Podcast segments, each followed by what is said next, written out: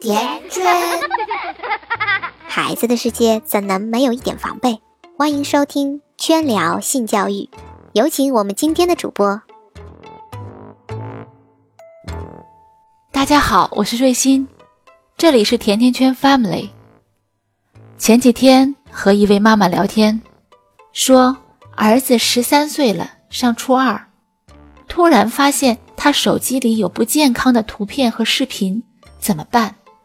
妈妈很着急。这种事情呀，问问孩子的爸爸当年是怎么样的，你就明白了。一个正常发育的孩子，十三四岁。正是青春期第二性征发育的高峰时期，这种异性吸引的事情是再正常不过了。如果这么大的男孩子对女性还不感兴趣，那反倒是要考虑孩子性取向是不是有问题了。不知道这位妈妈担心的是什么？这么大的男孩子可以让爸爸跟他一起分享一下自己童年的经验，拉近父子之间的距离，让孩子。能更进一步信任家长，然后适时的引导孩子，爱惜自己，也不要伤害别人，尽量多做做户外运动，打打球之类的，可以分散这方面的注意力，也更有助于身心健康。总之，这是一件很正常的事情，家长无需过分的焦虑。实在不会管，你也可以当做没看见，不管也好过瞎管。儿童性教育真的是所有儿童从幼年期就应该开始的必修课。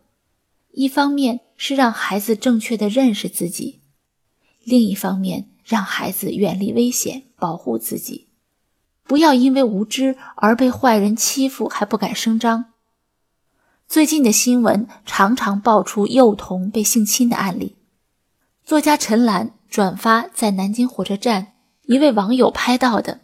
一个二十岁左右的哥哥，在众目睽睽之下，习惯性的把手伸进十二岁的妹妹的裙子里抚摸妹妹，父母就在旁边看着，并没有制止，妹妹也并没有任何反抗，似乎习以为常。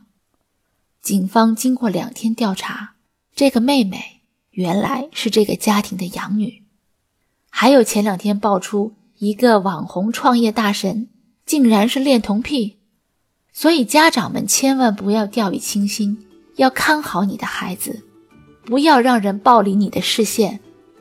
你觉得教孩子性教育太早，坏人可永远不会觉得你的孩子太小。